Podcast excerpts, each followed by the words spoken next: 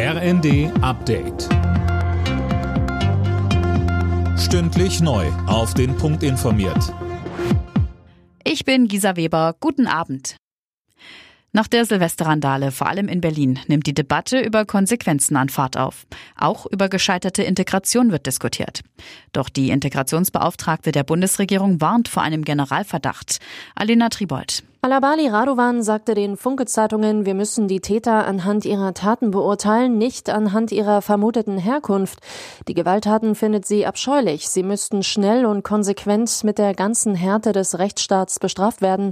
Alabali Radovan warnte aber vor Pauschalisierungen.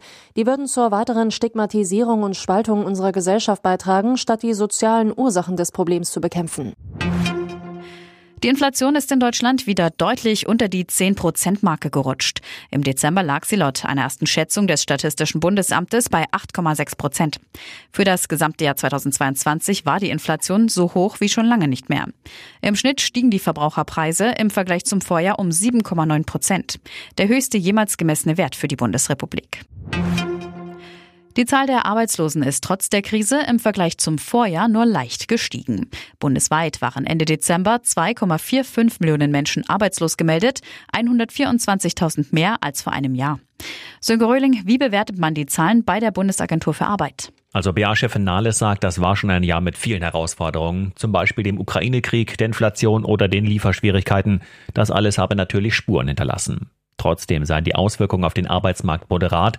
Die Firmen würden weiter nach Fachkräften suchen, nicht mehr so sehr wie vor einem Jahr, aber immerhin. Und auch sonst nehme die Beschäftigung weiter zu. Insgesamt also eine robuste Lage am Arbeitsmarkt. Und der Blick zur Vier-Schanzentournee. Da hat der polnische Skispringer Dawid Kubacki die Qualifikation für das Springen in Innsbruck gewonnen. Als bester Deutscher landete Philipp Raimund auf Platz 11. Karl Geiger scheiterte in der Quali knapp. Alle Nachrichten auf rnd.de